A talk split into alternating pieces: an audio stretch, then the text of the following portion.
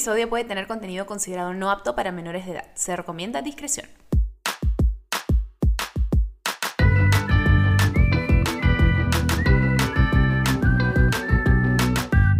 Bebé, escúchame, buenas. Bienvenidos todos los que estén ahí escuchando mi melodiosa voz. Y tenemos un invitado especial para la, la introducción de hoy. Por favor, saluden al joven ¿Qué Santiago. tal? Buenas tardes, buenas noches, buenos días. Depende a qué hora lo escuchen. Se te escucha muy emocionado. Sí, estoy emocionado de estar acá de nuevo. Es, encima es el fin de temporada, ¿verdad? Estamos en el fin de temporada. ¡Sí!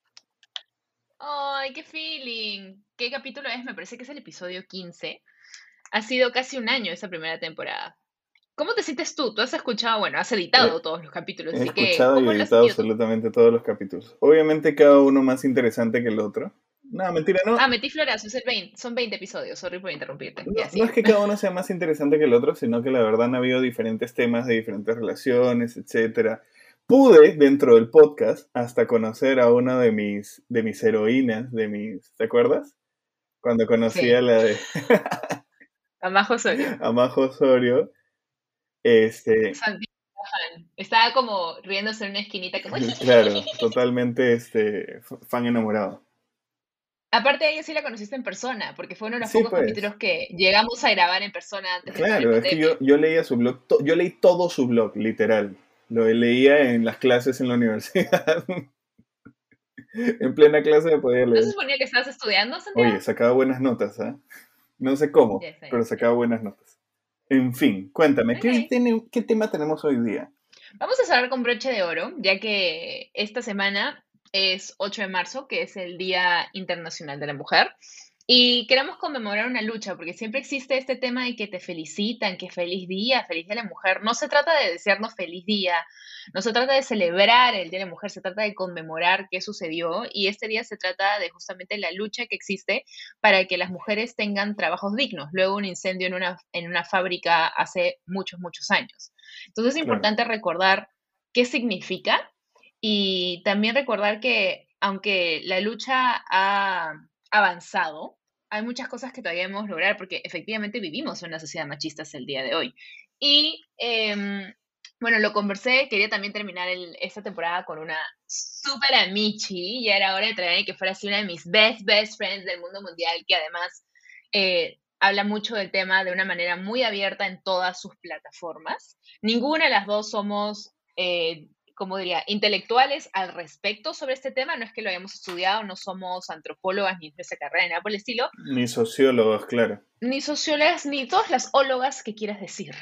Pero somos dos personas que, bueno, somos mujeres, para empezar, y que al menos estamos abriendo los ojos un poquito a este machismo que ya tenemos interiorizado, porque por vivir en esa sociedad sí vivimos con este bichito machista dentro de nosotros, porque así es como hemos crecido. Tú, por ejemplo, desde tu perspectiva como hombre, ya que también eh, yo sé que tú eres, eh, nos apoyas a nosotras mujeres en esta lucha, ¿qué, por ejemplo, le quieres enseñar? ¿Qué varias experiencias enseñar a tus hijos o le estás enseñando ya a tu hijo justamente para poder eh, continuar con esta lucha? Bueno, primero que nada, el respeto absoluto hacia la mujer. Eh, por ejemplo, Matías sí tiene bien interiorizado desde pequeño, obviamente es pequeño, tiene cuatro años, pero desde antes de que, eh, de que papá y mamá trabajan, ¿no? O sea, por ejemplo, si tú hablas desde este punto de cuando nosotros éramos pequeños, qué micromachismos o qué forma en la cual nosotros vivíamos esta, esta forma de minimizar a la mujer era en el hecho de que pues siempre se nos decía, no solo eh, verbalmente, sino también en publicidades, en la tele, en de diferentes tipos de publicidad, claro, visual, etc., pues que el hombre trabajaba y la mujer se dedicaba a la casa, ¿no? Casi todos los comerciales de ACE o de Bolívar o de todas Los estas marcas de digamos. limpieza o etc. Aquí nadie nos está auspiciando, amigo, a detergente nomás. Ya, detergente, X. Ya, pero para que sepa cómo también han evolucionado estas marcas de repente, ¿no? O busquen sus comerciales. Eh, eh, siempre, siempre se veía a la mujer en la casa, ¿no? Limpiando, cocinando, haciendo, etcétera, y el hombre, pues, eh, trabajando, ¿no? Sin embargo, Como decían, ganando el pan. comían. agrandando el pan. En cambio acá, pues este, hasta ahora, bueno, Matías, hasta cuando tú le preguntas a Matías, ¿qué trabajo hace papá? Matías dice, papá juega. ¿Ya? ¿Qué trabajo hace mamá? Mi papá es un mantenido. Claro, y, y mamá, oye, yo normal con eso, no, mentira. Pero, ¿y mamá qué trabajo hace? No, mamá este, cocina, mamá es chef. O sea, Matías no sabe a qué me dedico yo. ¿no? Pero él sí... Es, es un poco más complejo entender a su edad, me imagino. No, él sí sabe que es grabar videos, editar, él mismo graba y toma fotos. Hoy día le hemos tomado fotos a Shirley para el, también conmemorar el Día de la Mujer, ¿no? Para, para ponerlo en las redes de, de su trabajo. Como mujer luchadora, Claro. trabajadora. Y, y, y no solo eso, la verdad es que yo te juro, y no, no sé si es que sea un caso súper especial, pero creo yo que desde chiquito nunca he sentido este machismo tan fuerte a pesar de yo haber nacido en el 89, ¿no? Y vivir toda la época de los 90, haber crecido ahí y mi adolescencia en los 2000. Eh, ¿Por qué? Porque, bueno, eh, mi papá pues no vivía con nosotros en un principio y mi mamá se encargaba de la casa y mi mamá también trabajaba. Mi mamá era profesora de donde yo, donde yo estudiaba. Felizmente no me llevó a enseñar casi nunca, pero siempre tenía esta visión de que mi mamá pues también era a la par con mi papá en el trabajo, etc., ¿no? Porque después ya cuando mi papá fue a vivir con nosotros, cuando yo era adolescente, yo veía que los dos se encargaban al mismo tiempo, ¿no? Y no, no, no sentía esto de que mi papá pues a pesar de que ganaba más, se encargaba solo de la casa, sino que mi mamá también hacía el esfuerzo de tal. Y aparte también que viví eh, criado por mi mamá y sus hermanas, ¿no? Que eran mis tías y por mi, la, la, la, figura también dentro de una segunda figura paternal, mi tío Tito, que sí me enseñó muy buenos valores también como mi papá y mi mamá, ¿no? Y he aprendido también desde joven, pues, a, a no solo a valorar a la mujer como tal, sino también por el hecho de, de querer mucho a mis tías, a mi mamá, a mis primas, etc., ¿no? Creo yo que también... Has crecido entonces con roles femeninos súper fuertes, Claro, súper eh. independientes. No solo súper independientes, sino también con un rol femenino propio, ¿no? Porque yo he de, sabido desde un principio, desde adolescente, más o menos cuarto, quinto de secundaria, sacar a relucir, relucir mi feminidad totalmente, ¿no? Como tú sabrás. Y no me avergüenzo de ello, ¿no? Sí, es cierto, eres una persona muy segura de sí misma Y y que no la define algún rol o alguna acción o nada. claro, yo creo que la verdad es que siempre mi pensamiento ha sido de equidad. Y bueno, de eso se trata el feminismo, de la equidad, porque muchas personas lo confunden y piensan que feminismo es mujeres sobre hombres, y no se trata de eso, se trata de justamente lograr el mismo Claro, eh, al, final lo que importa es el concepto, ¿no? No el nombre que uno le pone. Si hay gente que le molesta porque hace alusión a lo femenino, pues entonces, ¿qué quieres? Que se Allá llame con ellos, Claro, ¿no? con ellas. O sea, hay, gente que se confunde, ¿no? Pero deberíamos ponte, eh, en centrarnos más en el, en el enfoque total y en, el, en, el, en lo que significa, no solo en el nombre. Exactamente. Bueno, amén, bebito. Vamos a continuar, entonces vamos a dar la bienvenida a nuestra invitada de hoy. Hoy vamos a conversar con, como dije, con una gran amiga mía, una empresaria, una diseñadora, eh, una activista del feminismo, entre otras cosas. Démosle, démosle, démosle, no puedo decir démosle, démosle la bienvenida a Ale Massini.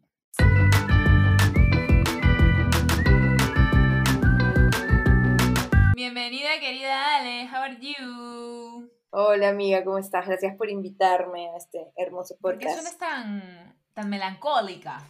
Melancólica, no, ya, espérate, voy a eh, voy a subir los niveles de azúcar, sobre todo porque acabo de comer Ah, su- torta. A ver, Está bien. Salta, salta, no seas. Rebota, rebota, rebota, rebota. ser. Ardillas. ya. Ataque ardilla, ataque ardilla, ya, ya estoy. Pilas, Muy bien. pilas. Bueno, bienvenida. Gracias por acompañarnos el día de hoy. Yo he querido que estés en este podcast, bebé, desde, desde que lo empecé, alucina. Y ¿Verdad? recién te unes. Para el fin de temporada te pasas. Bueno, aunque sea para la primera temporada, estoy. Ay, es cierto, qué feeling. Queríamos hacer un episodio con Katy hace años y hasta ahora no lo hacíamos. Y era como por temas de horario. Y fue como, Obvio. bueno, ya saldrá. Y luego quise hacer este tema y dije qué cool sería si lo grabo contigo. Especialmente pues, ya que es- estamos en el mes de la mujer, en el mes de marzo, me parecía que era cool conversarlo, ya que ninguna de los dos lo habla desde un punto de vista muy técnico, no es que seamos antropólogas o psicólogas eh, especializadas en el tema del feminismo, pero somos dos mujeres feministas. Entonces me parece interesante que podamos tener una conversación al respecto, como que súper abierta. Sí, me parece bravazo. Me encanta que me hayas invitado por ese tema. Y pues, ¿qué se te viene a la mente cuando hablamos de feminismo? Porque mucha gente dice, oh, el feminismo es eh, que las mujeres son mejores que los hombres. Explica en tus palabras para ti qué es el feminismo y cómo te volviste feminista. Si hay una cosa, si hay una cosa que detesto, es cuando escucho a alguien decir, ni feminismo ni machismo. es como que, no, se me explota la cabeza de pronto. Es como que, no. O cuando de pronto la gente simplemente piensa que ser feminista es, como tú dijiste, pensar que las mujeres son superiores y traerse abajo los hombres. es como que, no, por favor, entendamos que el feminismo no es eso. El feminismo es simplemente es un movimiento que busca la equidad de oportunidades entre hombres y mujeres, ¿no? Cosa que antes no, bueno, que se sigue luchando por, por, lograrse, ¿no? ¿no? podría decir que es algo que ya, se, que ya lo tenemos ahora porque todavía hay, hay mucha inequidad en tema de empleos, de sueldos, ¿no? Por el, por el mismo puesto, em, en, general, en verdad, en, muchas cosas, ¿no? Así que es algo que se viene ya... Cocinando. Digamos que trabajando y luchando por tantos, tantos, tantos años que cuando de pronto viene una persona a decirte ese tipo de cosas de, no, feminista, eh, feminista loca, feminazi, que no sé qué, es como que no entendiste nada. A mí me da risa cuando la gente, como tú dijiste, ¿no? Eh, ni machismo ni feminismo. Y es como, es como decir ni racismo ni racismo a la inversa. Es como, eso no existe. O sea, el machismo, el machismo ya es algo que existe y no es algo que eh, ¿cómo decirlo? No necesita más gente detrás de él. Es algo negativo que justamente estamos tratando de derrumbar. Cuando decimos ni machismo ni feminismo, perfecto. De eso se trata el feminismo, que no haya ni uno ni el otro, si quieres ponerlo de alguna manera. No lo sé. Claro, claro, se podría decir que no haya ni el uno ni el otro para el cerebro de la persona que piensa que feminismo es que la mujer es superior y que el machismo es que el hombre es superior. Si piensas así, obviamente hay que explicarles que el feminismo significa que más bien eso no exista. Ok, pero este tema del machismo, digamos que ya lo tenemos súper como clavado dentro de nuestros seres de una manera en que no se puede, porque, porque nos lo han inculcado desde chiquitas, ¿cómo decirlo? Es un tema desde que el rosado para las niñas, el celeste para los niños, que las niñitas no se portan así, que las niñitas se sientan de esta manera.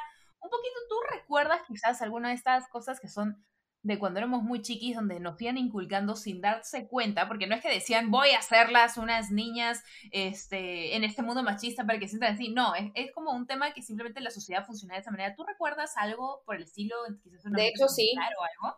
De hecho, sí, y como tú dices, todos, yo creo que en esta sociedad todos tenemos, todos tenemos el machismo interiorizado, o sea, no creo que haya ninguna persona eh, aunque sea, bueno, por lo menos de nuestra edad, ¿no? Que esté como que, aunque, aunque tenga que sea 20 para arriba, que, que, pueda decir que no tiene algo de machismo adentro, porque así nos criaron, ¿no? Es como también lo que pasa con el racismo, ¿no? Este, todos hemos crecido con el racismo interiorizado y por eso hay que ser antirracista, ¿no? en este caso hay que ser antimachista o feminista y, bueno, sí, mil cosas, en verdad. Eh, por, ejemplo, por, por, ejemplo, en mi casa nosotros siempre nos, nos alentaron, bueno, nosotras siempre nos alentaron, porque somos tres mujeres, tres hermanas, eh, a, a, ser súper independientes, a ser trabajadoras, a no tener que realmente depender de nadie, pero realmente había como una especie de doble discurso en mi casa porque no, mientras nos decían que teníamos que ser súper independientes, nos decían que pase lo que pase, igual el hombre era el, que al final tenía que, ver cómo proveía la casa, ¿no? Era como que tú vas a ser lo máximo, la mejor en tu carrera, tú, este, su mujer superpower, pero si la cagas, por si acaso, el hombre es el que se tiene que hacer responsable de ti, ¿no? Y me acuerdo que mi papá siempre tenía esta frase que él la tomó como chongo, ya, la tengo, la tengo como chongo, pero es como, ah, me parece terrible.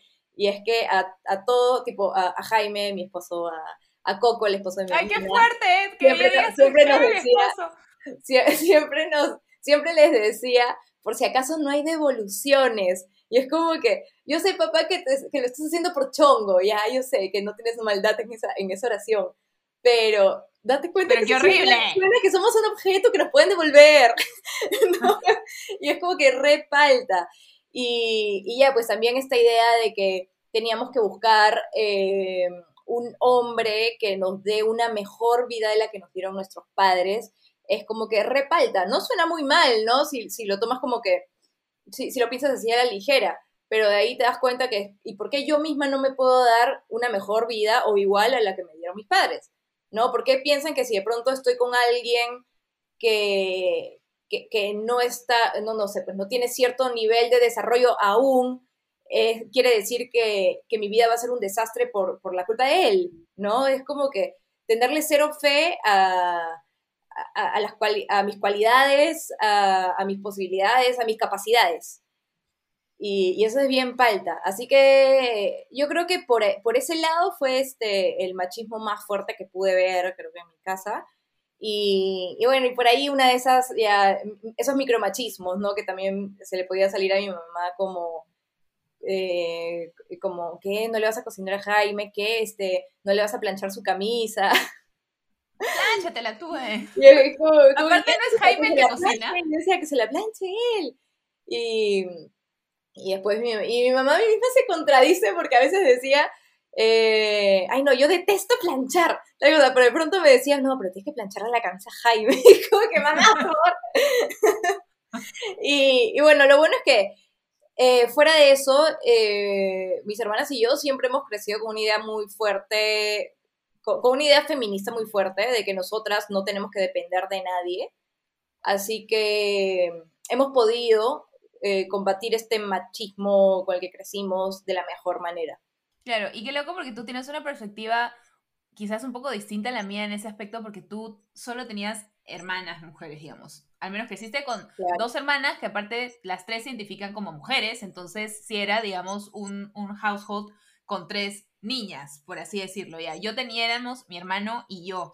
Y yo no recuerdo personalmente que mis papás dijeran más como, bueno, hijita, tú vas a conocer un día un chico y no sé qué, y, tu hermano, y, el colegio de tu hermano, y no sé qué. Es más, yo diría, sorry si mi hermano escucha esto, pero yo diría que mis papás veían como yo era un poco más aplicada en el colegio, entonces como eh, se, tomaban el tiempo, se tomaban el tiempo de impulsarlo un poco más a él, porque él era más flojo, y a mí era como, hijita, yo sé y tengo plena fe en ti que lo estás haciendo y te va súper bien, y Dianita sacó buenas notas, y Dianita genial esto, y Dianita genial el otro pero nunca sentí como un le tenemos más fe a tu hermano, más, más por la manera en que a mí me dejaban hacer las cosas, sentía que más fe me tenían a mí. Y las típicas sí son micromachismo de, por ejemplo, como, ay, este, las niñitas se sientan derechas o las niñitas no hacen tal cosa, eh, no sé qué, pero en realidad, en cuanto a temas de disciplina o temas de estudios o temas de lo que sea, sentía que era súper pareja la situación. No sentí nunca que mis papás, mi mamá, quizás también por, por cómo son mis papás, porque mi mamá jamás me hubiera dicho como, ay, anda y tráele la comida a tu hermano porque él es el hombrecito. Fuera, mi mamá es súper, eh, súper, ¿cómo decirlo? Totalmente anti-retrograda, por así decirlo. Ella es de mentalidad muy moderna. Es más, ella no sabe cocinar ni un huevo. Yo ahora, por la pandemia, tenía que aprender a cocinar y sé cocinar ahora más que ella. mi papá era el que hacía más comidas en la casa porque él sabía hacer unas pastas deliciosas. Mi mamá no sabía, creo que ni dónde estaban los cuchillos. O sea, no, mi mamá era cero como ama de casa. Em, a mí me gusta un poco más el tema de ama de casa, no sé por qué, pero por temas de gustos pero nunca ha sido mi mamá una persona muy tradicional. Siempre ha buscado como romper un poquito paradigmas, romper un poquito esquemas. Y creo que eso también funciona muy bien para ellos porque mi papá quizás era una persona un poco más conservadora en algunos aspectos, pero no era una persona con una mentalidad eh, retrógrada, no conservadora en ese aspecto. Y nos dejaba ser a nosotros quienes éramos y yo no lo vi de esa manera, pero sí era la típica de eh, vestiditos, eh, rosado, pero no sentí que me lo impusieran tampoco, lo sentí más como un, bueno, este es el vestido, ¿te gusta? Chévere. Ah, entonces a Anita le usan los vestidos, hay que darle más vestidos, por ejemplo.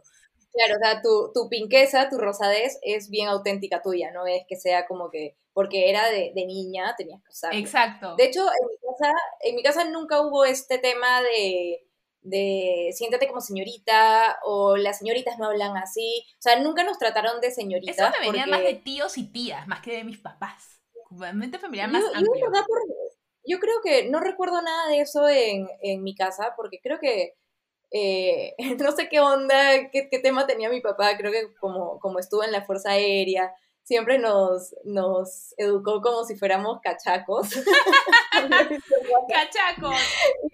No nos dejaba como que más bien este, tener miedo o, o, o, no nos dejaba este, que digamos no puedo hacer tal cosa, no puedo cargar tal, tal cosa. Era como que, oye, ¿qué O sea, nos hacía, o sea, fácil por, por un lado nos hacía sentir que si teníamos estas debilidades que normalmente estaban ligadas al ser mujer, ¿no? Porque era como que, ay, la mujer no carga tanto, la mujer no, no sé, pues no pone un clavo, la mujer no... Ese tipo de cosas eh, nos hacía sentir como un poquito, creo como que esas cosas son de mujeres débiles o algo así, ¿no? O, como de personas débiles, más que de mujeres débiles. Bueno, es que nosotros éramos mujeres, ¿no? Era como que tú no eres una mujer débil, así que nos metía bastante la idea de que ustedes son mujeres fuertes. ¿no? Entonces, este, por ese lado era chévere, porque de hecho las tres crecimos eh, súper capaces de hacer absolutamente todo, ¿no? Es como que realmente creo que ninguna de las tres necesita de un hombre como para hacer cosas. Claro, así como dijo Cher, eh, su mamá le preguntaba en esta entrevista que a mí me encanta, y... Sí, que te tienes que conseguir un hombre millonario. tienes que conseguir un hombre millonario. Y él le dice, mamá, yo no necesito conseguir un hombre millonario, yo soy el hombre millonario. épico. claro, tal cual. ya, entonces pasando de la infancia, porque ya, quizás ninguna de las dos tenga muchos recuerdos de quizás estos o juguetes o ropa o cosas que sean muy marcando como lo que es femenino y lo que es masculino y cómo debe comportarse, cómo debe vestirte o con qué debe jugar, porque incluso yo me acuerdo que hasta mis papás, eh, sí, yo jugaba con muñecas y mi hermano jugaba con carritos, pero no porque nos dijeron, tú usa eso y tú usa eso. O sea, me acuerdo incluso una vez que nos llevaron a la juguetería y yo quería el, la Barbie de Pocahontas y mi hermano decía, yo también quiero un juguete nuevo. Y, este, y le dijeron, ya, ok, la Barbie Pocahontas tiene también, viene con su Ken de John Smith. Entonces, ok, hijito, toma que es el Ken de John Smith. Y Alonso lo usó un rato y dijo, no, esto no me gusta, esto me aburre, quiero un carrito. Y después fue y le compraron un carrito. Entonces no era como un, ok, si tú solo puedes usar carritos, si tú solo puedes usar eso. a mi hermano le compraron un Ken y él como, ok, vamos a ver con el Ken. Y no, ese Ken está malazo. O sea, lo dejaron escoger lo del Ken. O sea, recién me acuerdo como ese tema y lo puedo observar de esa manera. Pero quizás avancemos un poco más hacia la adolescencia o la pubertad, que ya estamos un poco más grandes, que ya tenemos una sensación un poco de identidad, donde quizás nos acordemos un poquito más de cosas que puedan habernos impactado. ¿Tú tienes algún recuerdo quizás en la pubertad de, ok, bueno, ahora que eres una señorita y estás creciendo, debes hacer esto o debes hacer el otro? Eh, ¿Qué se te viene a ti en esos cambios cuando también se acompañan pues estos cambios corporales en los que nos apesta el ala? Porque a mí me apesta el ala. Ay, los cambios corporales. De, de hecho, este... Yo, yo, sí fui una de esas personas que era como que, oh, anticambios corporales. Y era como que no quiero dejar de ser niña. y, y, me traumaba bastante con cada cambio que veía en mi cuerpo, ¿no? Pero eso igual es un tema de que antes, este, bueno, a falta de educación sexual integral ese tipo de cosas, ¿no? Y más educación sobre el conocimiento de nuestro propio cuerpo, era que sucedían esas cosas, ¿no? Que de pronto venían los cambios y te agarraban de sorpresa y era, ¿qué está pasando, man? O sea, mm, mm. y eso que en mi casa a mí siempre, mi, mi mamá y mi abuela siempre me hablaban de, de que me iba a venir la regla y todas esas cosas y que cómo era y, todo y, todo y tú tenías una hermana mayor además que también te podía decir un poco lo que se venía. Sí, lo que sí. Sí, sí, sí. De hecho, de hecho este, creo que en esa época, o sea, tampoco éramos tan, tan, tan unidas con mi, con, con mi hermana mayor, a pesar de que nos llevábamos un año. Tú sabes cómo es la adolescencia, es como que Años te separa abismalmente de tus, de tus no, hermanos yo soy un año más que tú. Claro, yo soy un año mayor, mañana es un culo. Entonces, este, eh, no, no, fue tan, tanta guía en mi adolescencia mi hermana. No voy a eh, pausarte demasiado, pero vamos a una mini pausa y vamos a volver para que sigas contándome estos acajes adolescentes con tu familia. Ahí regresamos.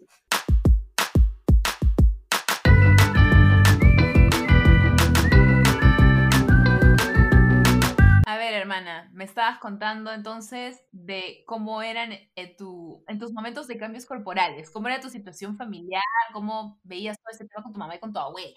Ya, de hecho, este, como te estaba diciendo, mi mamá y mi abuela sí me hablaban de estos temas, pero pequeño detalle, me acuerdo que mi abuela, que creo que como muchas abuelas, le llamaban a la regla o la menstruación el enfermarse. No sé si a ti te pasó o alguna vez lo has escuchado. No, o sea, lo he escuchado, pero a mí nunca, o sea, me pasó sí lo escuché, creo que cuando entré a la universidad, y era como, ¿cómo que enferma? Esto con la regla. Claro, no, y le decían como que ya me, este, que, que te venga la regla, era como que ya me enfermé, y era como que raro, ¿no? O sea, que, que le pongan ese, esa etiqueta a la menstruación, que es lo más normal del mundo, que no es ninguna enfermedad, que, que la llamen enfermedad. A mí me pasaba igual que le dan menstruación. ¿Qué cosa? O sea, yo le decía, a mí me pasaba de vueltas que le dan menstruación o que le digan periodo, y era como... Es la regla, porque lo hacen como que tanta cosa. Me acuerdo que en los videos que para esto, cuando yo los veía en el año a mí me viene la regla que cuando yo estaba en primaria, en quinto grado, eso habría sido que en el 99, una cosa así. Ya, en el 99 nos enseñaban videos de VHS que parecían sacados de los 70 en los que hablaban con una voz extraña de doblaje, que era como, y me vino en mi periodo y me sentía muy avergonzada. Y era como, ¿por qué dice? Entonces cada vez que les decía periodo, decía menstruación, que eran como que términos más así. Yo era como, ala, qué roche me da escuchar este término, porque solo pensaba en estos videos y me da vergüenza ajena. Y eso acompañado de todos los comerciales en la tele, ¿no? Que era siempre, te, llevaban a llevar, o sea, te llevaban a pensar de que estar con la regla era algo secreto, que no podrías... Que era innombrable, que era... Como... innombrable, era Lord Voldemort, la regla, ¿no? y, y que si de pronto se te pasaba la regla, y te manchabas, era la vergüenza máxima y el irte a tu casa y el no, trauma para el resto de la vida. Es como que, brother, en, en, serio, o sea, es como que si te manchas, pucha, sí, me manché y qué, manchas es normal. Es como que, bro, estoy goteando sangre, manchas fresh, o sea, es muy normal que me pueda manchar. Y, Además, increíble que estoy desangrándome por dentro y no se está manchando mi ropa. La magia, la magia. Claro, es como que eso es lo que se debería normalizar. Que, bueno, ya se está haciendo, ¿no? Ya se está normalizando un montón. Y... Todavía no del todo, se está intentando hacerlo. Sí. Y siguiendo hablando de, bueno, de, de la regla, es como, ¿por qué nunca nos enseñaron sobre la copa menstrual antes? Lo hubiera pasado. Yo todavía le tengo miedo a la copa mía, me da nervios. No, es lo mejor que tienes que probarla. Al comienzo. Todo el mundo me lo ha dicho y estoy con Es como me pasó con los tampones al comienzo. Les tenía trauma y me tomó como cinco veces intentarlo y al final después ya. Pero creo que me está pasando lo mismo con la copa y creo que pronto me va a ligar, pero aún estoy como ahí, en la cúspide, en la cúspide. De hecho, yo tuve la copa como cuatro meses antes de probarla ya yo decía, pucha, ya. Estoy en eso, yo tengo una copa y hace ahora la pruebo, ahora la pruebo. Y era como que decía, ay, no, me da flojera porque pensaba que era muy tramitoso. Hasta que un día dije, fue, la pruebo, la pruebo. Porque de hecho me había ido este, a este campamento feminista en Colombia y ahí todas hablaban maravillas de la copa menstrual y simplemente me convencieron. Fue como que no, tengo que probar esta cosa. Y realmente es lo máximo porque es como si no estuvieras con la regla y no te lo tienes que cambiar tantas veces como el tampón y no contamina como el tampón, porque una copa te dura 10 años. ¿no? El tampón es el plástico del palito, el plástico del envoltorio, más la caja donde vienen todos los, tampones, y es pura. El aplicador. pura, claro, pues el aplicador es pura basura, igual que las toallas higiénicas es pura basura y todo eso se va al mar y qué asco. Sí, thriller. Yo, yo encontré una toalla higiénica más de una vez en el mar. Es asqueroso. No, es como encontrar pañales. Horrible. sí, horrible. O sea, malaxo. Pero bueno, ya estábamos, nos estamos desviando. Estábamos hablando, eh, acá hablando de pañales, ¿no? Eh, estábamos hablando un poco de estos cambios corporales, ¿no? Y cómo se comienzan a, a manifestar. Cuando comienzas a tener estos cambios en los que digamos que tu cuerpo cambia más de un niñe, una niñe, porque cuando son niños, medio que los cuerpos por fuera no se ven muy distintos, ya, comienzas a eh, desarrollar caderas, que las chichis, que el poto, que toda la cosa. Y ahí comienza el acoso callejero y más los comentarios hacia tu cuerpo. Y ahí es cuando dices como, ah, ya. Sí, pero ahí em, empiezan dos cosas. Uno, el acoso callejero y dos, el trauma de ver cómo otras mujeres se van desarrollando y tú no. No, tú mucho y otras no tanto. mucho y otras no tanto. No ver cómo eso cambia y bueno, como de pronto la mujer, o sea, tenemos metido en la cabeza esta sexualización de la mujer por todos lados, que la mujer perfecta se ve de tal manera y de pronto tú eres una niña puber o, o nueva adolescente. Que claro, la portada de las revistas, los comerciales de Chela, todo eso. Comienzan a tener tetas, más poto, más cadera y tú eres, tú sigues teniendo tu cuerpo de niña y es como que, ala, no, o sea, te, te bajonea un montón te un montón, pero sí, al mismo tiempo también empieza, como dices, el acoso callejero y es de lo peor. De hecho, una de las primeras cosas que yo viví, que yo casi me muero, casi me desmayo, es auxilio, me desmayo. Estaba en el micro regresando del colegio. Estaba, no, no, no sé en qué grado estabas, pero fácil primero o segundo de secundaria. Ah, chivola. Sí y estaba sentada ahí en el micro y a mi costado se sentó un señor de 80 años, creo. Ya. Y de pronto, un viejito. Un viejito. Y de pronto volteo y se había sacado la pechola a mi costado. Me... No pueden ver mi cara ahorita, pero estoy como... Sí. Ah. Y, y, fue asqueroso porque fue la primera pichula que vi en mi vida. La de un ¡Ay, qué asco! ¡Y qué desagradable este señor! Asqueroso, ¿no? Asqueroso. Entonces yo me paré al toque. ¡Y tú eres una beba! Y, y, mis, y mis otros amigos que regresaban en la misma ruta que yo estaban sentados por otros lados atrás. Y de hecho me paré al toque y estaba como que no sabía qué hacer, man, ya, porque estaba traumada. Y en eso horrible. me fui para atrás y le conté a mis amigos, ese viejo se sacó la pichula. Y todos se comenzaron a cagar de risa pero creo que era una mezcla de nervios con no saber qué hacer y se quedaron de risa bueno, aparte, fuerte que el que 11, 12 años no, no, no, no, entienden ahí qué realmente significa eso, simplemente piensan que es un cae de risa y ya. Claro, claro, pero es como que, ¡uh, la tiene afuera! Es como que todos se quedaron de risa, que eran como tres personas que estaban atrás y el viejo se fue. Se dio cuenta y se fue, pero fue como que, brother, ¿por qué hemos hecho esto? Eso está tan mal en tantos niveles. y le ha pasado un montón de gente, ¿ah? Le ha pasado un montón de gente. ¿Qué me estás hablando? O sea, a mí lo máximo que me han hecho es como intentar, este, sobarse atrás, etcétera, oh, pero yo al toque volteo y... no, y te, soba, te soban en el hombro. ¡Oh! ¡Qué asco! ¡Qué asco! Dios mío. Yo en el micro siempre iba a... mí me revienta también que, que te comiencen a decir cosas pero es que yo no entiendo por qué hacen estas cosas. Están tan aguantados que no pueden con su vida. Creen que, ay, voy a meter, ay, gracias por notarme. Me encanta sentir tu pichula en mi hombro. Eres el amor de mi vida. Está esperado buscar, he esperado encontrarte toda mi vida. No entiendo. ¿Qué es lo que buscan haciendo estas huevadas? Es que están enfermos. Están cagados del cerebro, están cagados. Y eso... Pero es que son tantas personas, o sea, y de una manera un poco más mínima es, el, acoso de la calle. ¿Por qué también es el machismo, Ese es el machismo que hace pensar a los hombres que están en un pedestal y que pueden hacer con las mujeres lo que se les da la gana cuando se les da la gana. Pero ¿por qué lo hacen? Es lo que yo no entiendo. Porque han tenido todas las libertades del mundo toda la vida. O sea, desde que, o sea, nos vamos, no sé, pues época medieval, ¿no? Cuando de pronto, este eh, invadían ciudades este, y violaban a todas las mujeres. No, no estoy segura si estoy hablando de, la época correcta. No estás, hablando, no estás hablando mal porque sé que esas cosas sí sucedían. Sí, pero sucedían. o sea, que, que, claro, o sea, que cuando se Cuando colonizaban una nueva ciudad y todo. violaban a todas este, las mujeres y era como. Exacto, que Realmente pensaban que podían hacer con las mujeres lo que querían porque eran consideradas objetos. ¿no? Y esa idea sigue hasta ahora, lamentablemente sigue hasta ahora, es thriller. O sea, no van y violan, bueno, muchos sí van y violan, pero digamos, no, no, no colonizan una ciudad y van y violan, a todas las mujeres, pero sí hay, eso está inculcado de alguna manera todavía en la psiquis de muchos hombres. Obviamente. Y hacen, es justamente la razón por la que hacen este tipo de acciones como decir cochinadas o hacer cochinadas, es porque todavía tienen eso grabado. Sí, y obviamente, ¿qué pasa ahora? O sea, es como no te colonizan, pero si de pronto te ponen borracha y pueden y logran que te desmayes, te violan. Y eso pasa muy, muy seguido. Porque hay un montón de testimonios de personas que han vivido, de mujeres que han vivido estas cosas y igual no lo cuentan, por vergüenza. Claro. Y es terrible. Oh, su madre, qué fuerte.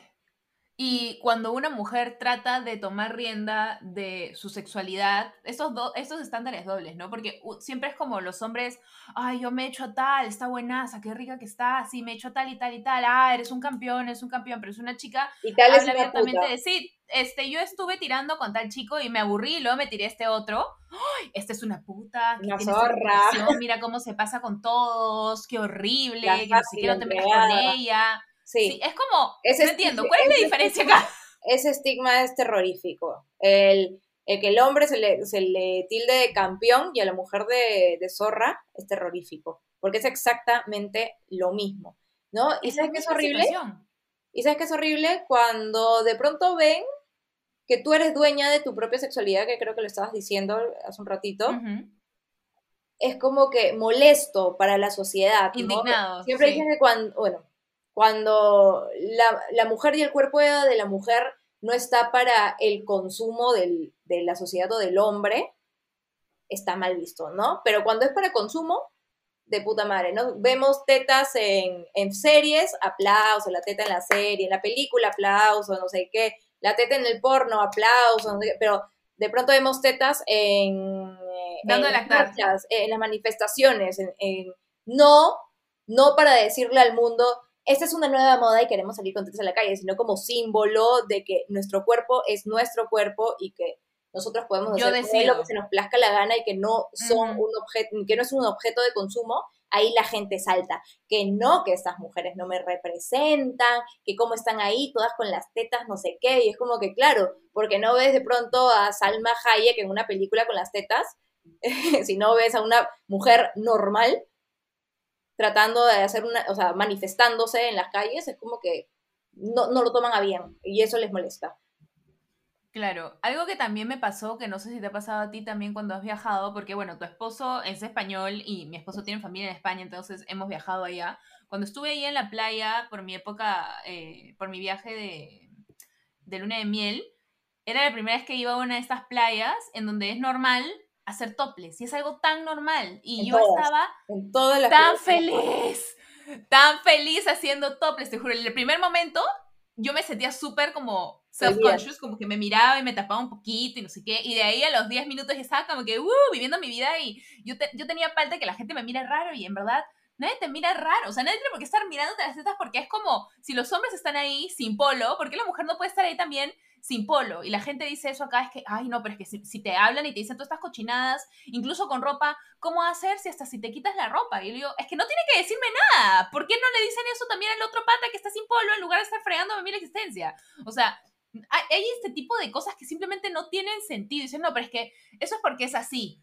Pero es que no tiene por qué ser así. Hay muchas cosas que han sido así hasta que han dejado de ser así porque estaban mal. De hecho, este, lo de los hombres también empezó por, por, manifestaciones, o sea, para que los hombres puedan estar libres sin polo en las calles.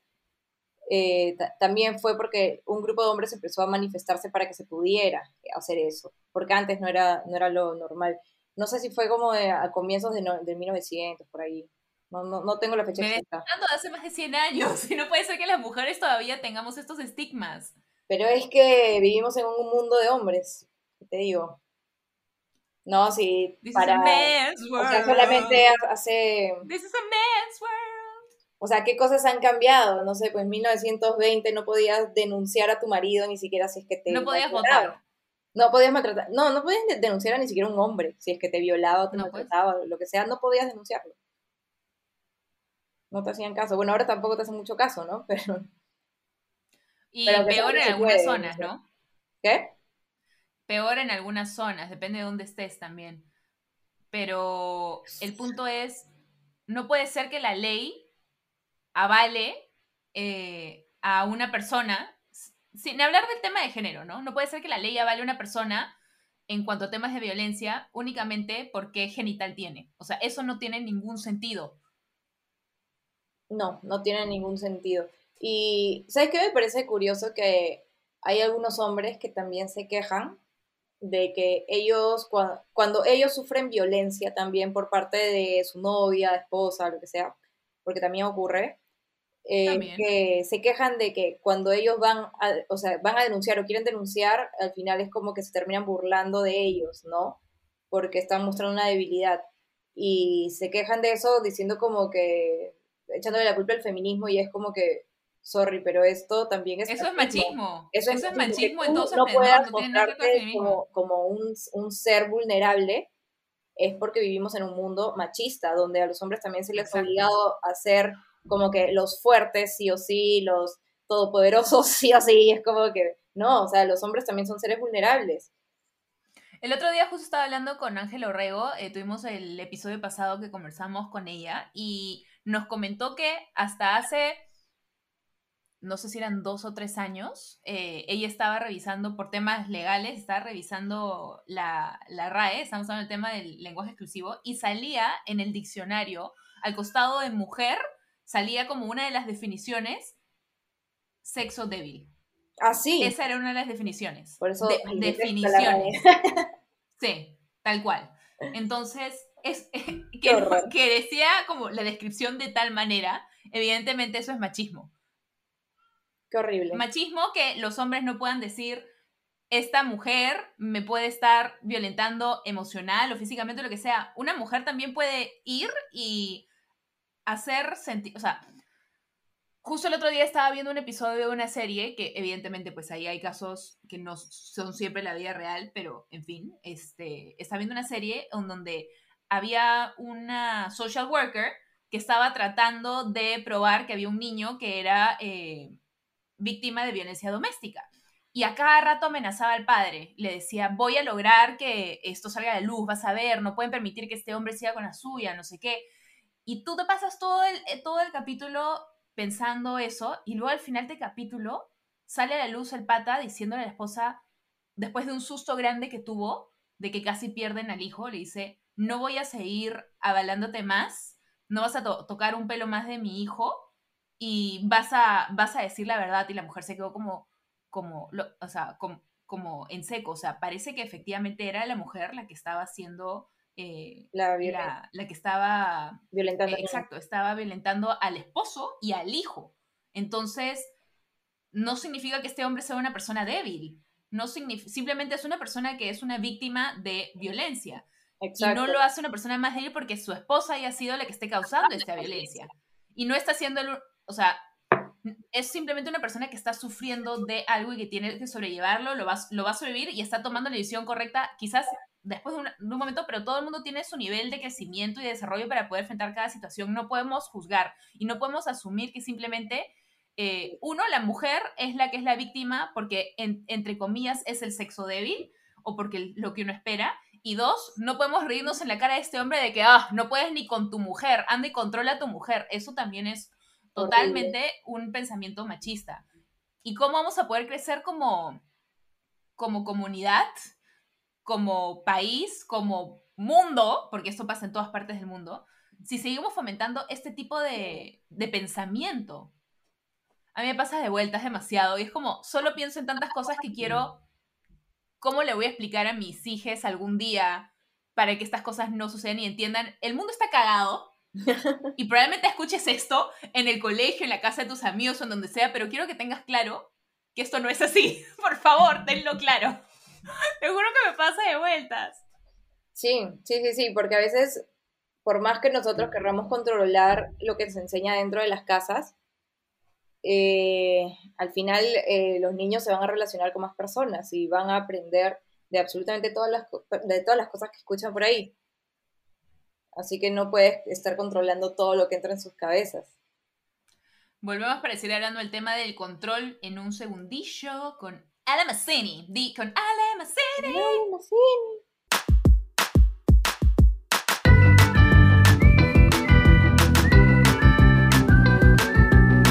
Estamos de vuelta con Ale Massini. Y estamos conversando un poco del tema del control, de que nosotros podemos querer tratar de, en nuestro círculo cercano, con nuestros hijos, con nuestra familia, tener estas cosas claras, pero no podemos evitar que salgan al mundo, en donde el mundo, hoy por hoy, es machista. Así que imagínate, Ale, que das a luz un, un bebé, ahorita si si te sale, y, este, y cual WandaVision crece en un día como hasta los 10 años. ¿Ya estás viendo WandaVision? Eh, la empecé a ver ayer. Ay, ya, uy, ya te hice spoiler, sorry. Pero bueno. Eh, imagínate que en un día ya tiene 10 años. ¿Qué le dices a esta criatura sobre cómo funciona el mundo o cómo lo preparas? No sé, es como muy complicado. Eh. Eh, de hecho, sí, sí he pensado esto, ¿ah? no, no, no es que no lo haya pensado, pero um, son muchas cosas. Son muchas cosas. es que el mundo está muy cagado. O sea, empezaría por, por darle una educación laica, no, este, creo que laica, pero agarrando lo mejor de, digamos que de cada religión, ¿no? Este, y de cada filosofía. Al fin y al cabo, todas las religiones. Mira, no me quiero poner muy técnica en temas religiosos ya, pero esto es algo que yo siempre digo. No importa qué religión tengas, el núcleo de cada religión es que seas la mejor versión de ti y que seas bondadoso con otras personas. Sí, sí. Ese es el núcleo de todas las religiones. Yo no sé por qué lo llevan al extremo en muchas otras cosas, pero ese es, ese es el punto. Entonces, ¿por qué se complican tanto la vida? O sea, de hecho, a mí me criaron católica, como a ti creo también. Igual. Y, de hecho, puedo, de esa religión puedo sacar muchas cosas buenas, sobre todo la moral, ¿no? Y, nada, sobre todo es eso. Pero después esto que tiene que ver con que, no sé, pues que los curas y los papas sean solamente hombres porque son la conexión con Dios en la tierra, es como que eso me parece absurdo. Así que ese tipo de cosas yo sí las separaría bastante, ¿no? Y les, y les enseñaría que realmente no hay diferencia en importancia de ser humano con un, entre una mujer y un hombre, ¿no? Este, le, daría una enseñanza, digamos que más humanista, pero con principios feministas, obviamente, ¿no? Porque yo creo que igual lo que se quiere llegar con, con el feminismo es este que se vea al ser humano como ser humano, no como tú eres hombre, entonces estas cosas, tú eres mujer, haces estas cosas, sino eres un ser humano y, y haces estas cosas claro, porque aparte vivimos en un mundo en donde las cosas no se pintan de dos colores, o sea, no solamente existen mujeres y hombres. Entonces, me parece que eso todavía eh, pone en una situación más delicada el hecho de que vivamos en una sociedad tan machista aún, porque esa no es la manera en la que funciona la sociedad, esa no es la manera en que existe, eh, en la que funciona la existencia humana. Entonces, simplemente reforzar el machismo tomando esto en cuenta es como básicamente ignorar la existencia de tantos seres en este mundo. Sí, más que nada es enseñarles a respetar. Yo creo que el respeto es la base de todo. No, o sea, respetas, o sea, hay que respetar las diferentes ideologías, pensamientos, formas de ser, elecciones, o sea, hay que respetar todo. ¿No? Y enseñarles igual a, los niños desde que son súper chiquitos cómo son las cosas, o sea, no esperar a que crezcan para de pronto eh, empezar a hablarles de el cuerpo humano, la reproducción, eh, eh, las, las, diferentes, este, las diferentes identidades de género y, y, enseñarles a respetar todo eso, pues, ¿no? Este, decirles que es normal que, si una mujer hace eso, es libre, es libre de poder escogerlo, si un hombre quiere hacer esto, también es libre de poder escogerlo. Eh, no justo ¿Por qué maneras, aparte de enseñar esas cosas? O sea, no tienes que hablarlo en una manera que sea tan complicada de entender para, para un niñito, si es que quieres decir sobre un niño de 5 años. Siempre hay maneras en las que les puedes explicar. Claro, justo el otro día yo estaba pensando, tipo, eh, con el tema del pelo, donde no, porque los niños normalmente a, los niños chiquitos les cortan el pelo y a las niñas les dejan el pelo largo, ¿no? Y yo estaba pensando, ¿qué pasaría si mi sobrino viene y me dice que por qué su hermana tiene el pelo largo y él tiene el pelo corto? ¿No? Y de, pronto pensé en, una en que una de las respuestas podría ser que, bueno, normalmente a las mujeres se les deja largo a los niños corto, pero tú puedes escoger. Y después dije, no, yo creo que esa, el, decir que normalmente las mujeres y los hombres, ahí ya estás poniendo una idea en su cabeza. ¿no? que esto es lo normal y yo quiero ser normal. entonces, eh, la siguiente idea que se me vino a la cabeza fue decirle, eh, eh, no, en verdad, ¿cómo lo quieres tener tú? Antes de decirle cualquier otra cosa, ¿no? ¿Cómo te sientes cómodo tú? Como quisieras tenerlo así, si quieres tenerlo, probamos y de frente, ¿no? Es como que no, no hacerlo dudar, ¿no? este, si de pronto la persona pequeña se ve inclinada hacia a probar cosas nuevas, es simplemente tú acompañarlo en, esta prueba.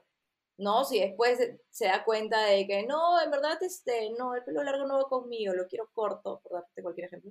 Es como que, bueno, pues te lo cortamos, ya lo probaste y si no te gustó, ya. Y así con mil cosas. con mi hermano con el Ken de John Smith. Con el Ken de John Smith, sí. Que tal cual, yo feliz porque así yo terminé quedándome con el Ken de John Smith y era feliz. Saqué dos regalos a falta de uno. Claro, y, y, eso, es como que jamás poner en duda los gustos de, de, los niños, de los niños. Te veo como levantándote el polo súper sensual ahí, hace calores, hace calores, yo lo sé. Mucho calor. Sí, estos días justo he estado, literalmente tenía que echarme con un camisón, yo soy friolenta ya, y tenía que echarme con un camisón eh, sin ropa interior, con las piernas abiertas para airear mis zonas privadas porque el calor es más intenso ahí, pues que aparte está como bien resguardado, ¿no? Entre las piernas, con la ropa, en encima del colchón, con el cojín y toda cosa. Es como, acá, esta soy yo, abriendo para que se aireen, porque te juro que no puedo con el calor, bebé, todo me suda, todo me suda. Yo soy friolenta, no, sé con los perros, con los perros, Ay, que se me echan acá al costado. Lili, Lili también está que, no sé por qué cada vez se me pega más, dijo que. Así pasamos de la infancia y de los niños y ahora vámonos así súper mega fast forward. Hablemos de cómo es envejecer siendo mujer. Porque es la típica de que el hombre, ay, es que el hombre se ve más guapo con los años, que George Clooney, que no sé cuánto, pero la mujer es como, jálate el botox y se te ve la arruga, que la mentalidad de que se tiene que mantener la figura, que te va, siempre, y cuando dicen, ay, mira a la mamá para ver cómo va a envejecer, para ver hacia dónde va, y es como, porque es esta mentalidad de que el hombre se queda calvo, se queda con barriga, se queda todo y es como no, pero todo, la mujer sí tiene una imagen que mantener. no, tú también ves que hay un doble. Para empezar, hemos crecido traumadas con un número, que es el 30, ¿no? Es como que vas a llegar a los 30, tienes que llegar con un novio estable o ya para punto de casarte o... Yo amo los 30. Empezar, a, eh, a pensar en tener hijos o se te pasa el tren. Se te pasa el tren, que, se te, se te, que el reloj biológico, que si ya pasas los 30, ya estás vieja, que pasas los 30, ya este... Ya pasaste la mejor época de tu vida. estás de moda, estás, ya no eres chévere, eres una señora, este, ya, ya no sabe, ya, ya no sabe sobre qué cosas son, están hype en, en el momento, no sé, es como que muchas ideas recontra estúpidas que la mujer se ve vieja y el hombre se ve distinguido. Claro, es como que, pero son muchas ideas estúpidas, ¿no? Y pensar que, que simplemente pasas de moda o dejas de estar vigente o algo así, ¿no? Es como que ya, ya pasaste tus mejores años, tus supuestos mejores años, porque ni cagando son los mejores años, pero tus supuestos mejores si años. Si los mejores años, mi vida está más no sé qué, y, y si ya pasaste eso, pucha, ya, como que ya fuiste, ¿no?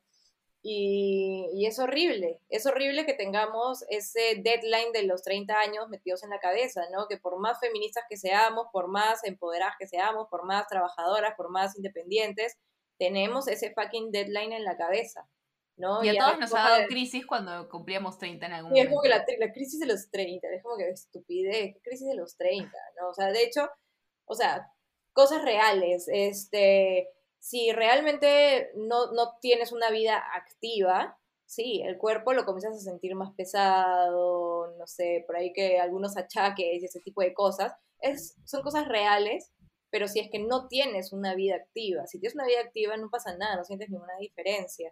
Y ojo que, son cosas que también le pasan igual a los hombres. Si tampoco son muy activos, a partir de los 30, igualitos, su cuerpo comienza a decirle, ah, bueno, no me usas mucho, ya, pues, bye. Exacto pero el sentir eso, y bueno, y es, es algo también ya, creo que lo que voy a decir ahorita es medio para todos, hombres y mujeres, ¿no? Que, que cuando ya este, estás viejo sientes, o, o, bueno, te han metido esta idea de que ya no puedes empezar cosas nuevas, ¿no? De que si de pronto quieres empezar, no sé, a quieres de pronto ser guitarrista a los 30 años, no, estás muy viejo. Quieres ser bailarina a los 30 años, no, estás muy viejo. Quieres ser cantante a los 30 años, no, estás muy viejo, porque no lo empezaste antes. Y esta idea de tener que empezar todo desde, desde que eres súper joven también está unida a este, a este deadline de que se me está acabando la vida, este, no me he casado, no tengo hijos, no sé qué, y es todo se mezcla y te hace pensar de que como persona, como mujer ya no vales. Sí, pues. Y si, por último, también, bajo ese mismo ejemplo, cuando cumples 30, es y si no estás con novio, dicen, ¿y cuándo el novio? Y si tienes novio, ¿y cuándo se casan? Y cuando te casas, ¿y cuándo el hijo? Es como, ya, tienes todas estas cosas que debes hacer y ya fue, y se te pasa el tren. ¿Y qué pasa si yo no quiero casarme? O si yo no tengo novio, si no tengo novia. ¿Y qué pasa si yo tengo novio o me casé, pero no quiero tener hijos? ¿Eso me hace menos mujer? O sea, nada de eso me hace menos mujer. Entonces porque hay todo este peso que conllevan este tipo de cosas que yo tengo que hacer y que se las mujeres, en realidad los hombres no tanto. O sea, a un hombre no le preguntan, oye, ¿cuántos años tienes? Y los hijos, y el matrimonio. Igual eso, igual eso que acabas de decir, esta idea de ser mujer es un constructo social. O sea, no. Eh, el ser mujer es porque te enseñaron que ser mujer era así.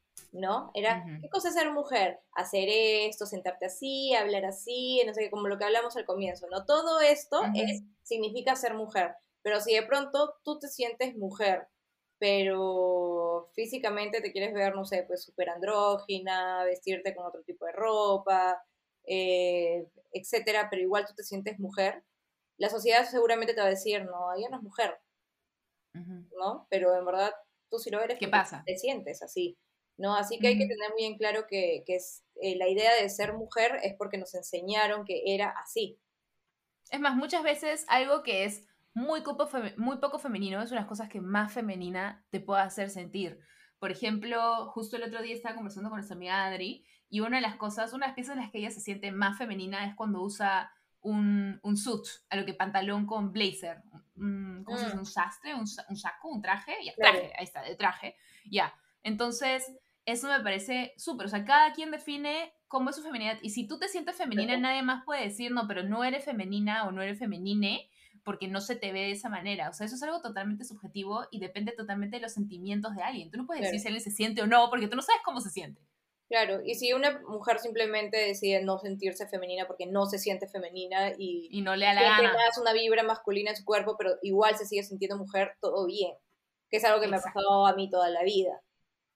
¿No? Es como que yo siempre me he sentido mujer, pero nunca he encajado en esta idea de persona femenina, ni muy sexy, ni, ni nada de esto, porque simplemente no me fluye. Por eso no me quita el ser mujer, para nada. Total.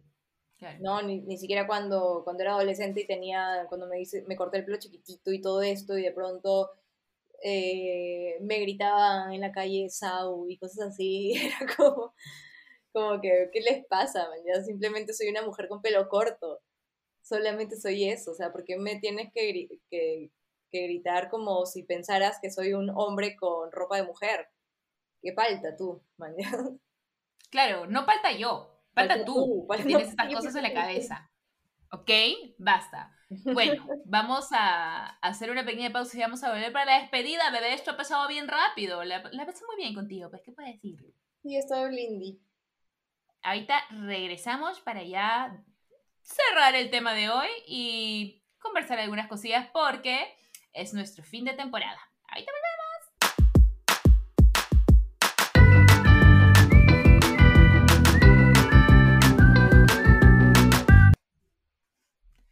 Estamos de regreso. Bueno, ha llegado a su fin entonces la conversación de hoy sobre nuestra feminidad, sobre el feminismo. No sé cómo llamarlo de verdad. El ser mujer, la esencia femenina. Eh, ¿Cómo tú nombrarías, o si tuvieras que poner un título de lo que hemos conversado hoy día, ¿cómo lo llamarías? A ver, dame ideas. Ah, su. Mi experiencia como mujer. Mi experiencia creciendo como mujer. Suena como un, un after school special. no sé, nunca he puesto nombres a podcasts. ¿Alguna vez has salido en un podcast? Mm, sí, sí, sí, sí. Oh, grabé uno pensé con. que habías perdido tu virginidad de podcast conmigo, del podcast. No, grabé uno con Romina y con la Tasi. Ay, ¿no grabaste también uno eh, en el que hablabas de la sirenita? Ah, sí, ese también. De la sirenita. No, no lo ¿Qué grababas de la sirenita? Sí, comentábamos nomás, fue súper divertido. Llegamos a la conclusión de que seguramente como los humanos comen pescado, las sirenas comen humanos. Suena algo que tú dirías. Suena una conclusión a la que tú llegarías. bueno, hablando de conclusiones, conclusiones de hoy.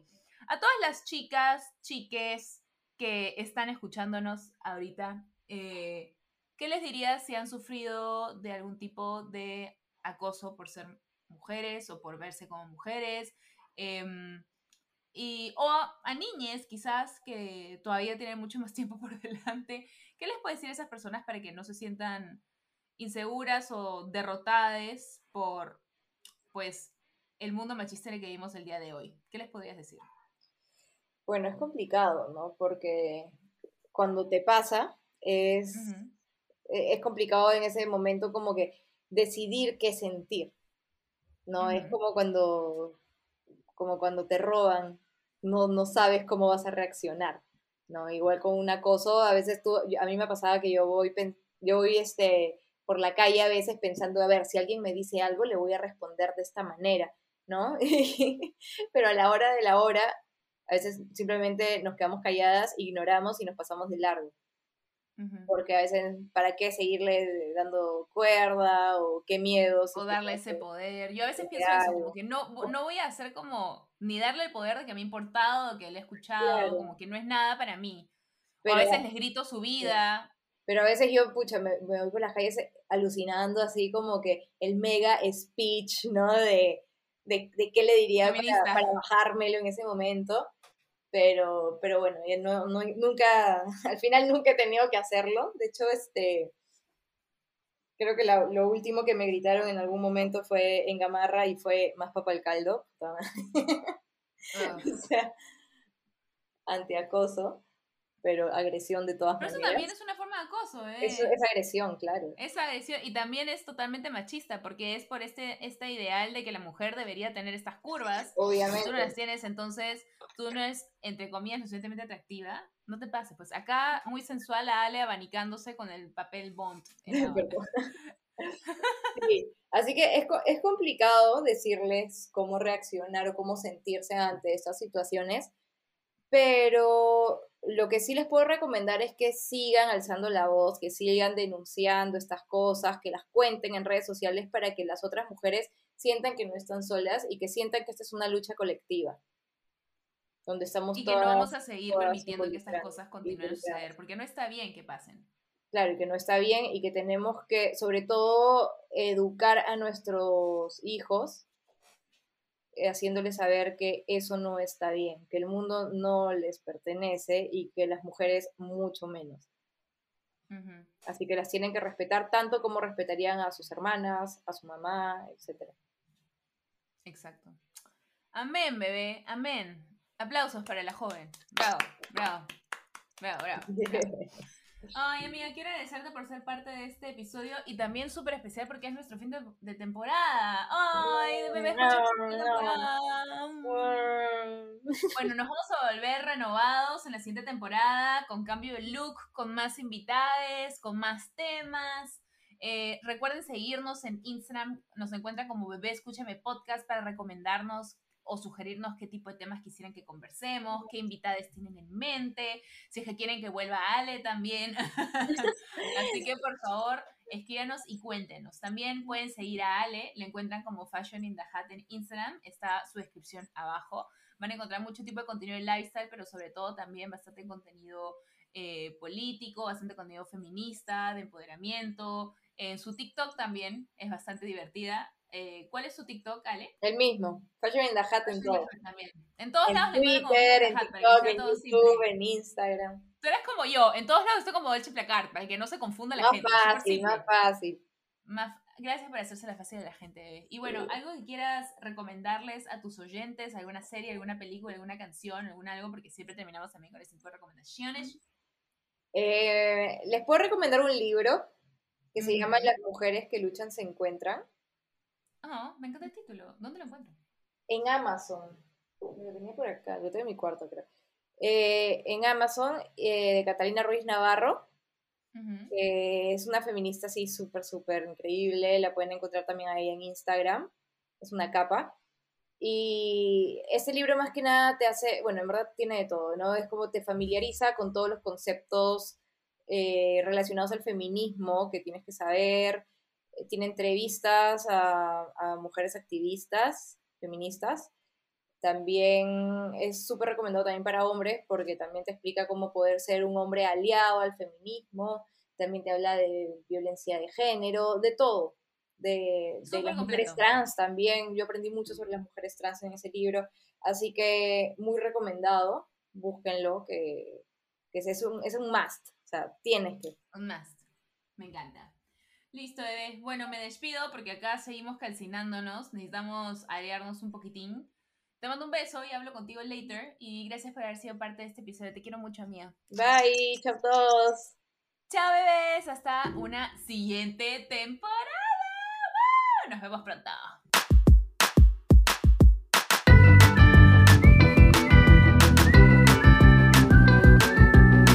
Esto fue Bebé Escúchame. Agradecimientos especiales a Mim La Fábrica, que ha producido para nosotros todos estos jingles que han escuchado durante el programa. Mil gracias, mil puntitos. Y abajo les dejaré sus datos para que los contacten. Cualquier duda, síguenos por el Instagram, Bebé Escúchame Podcast, y nos vemos en un siguiente episodio. Adiós, bebés.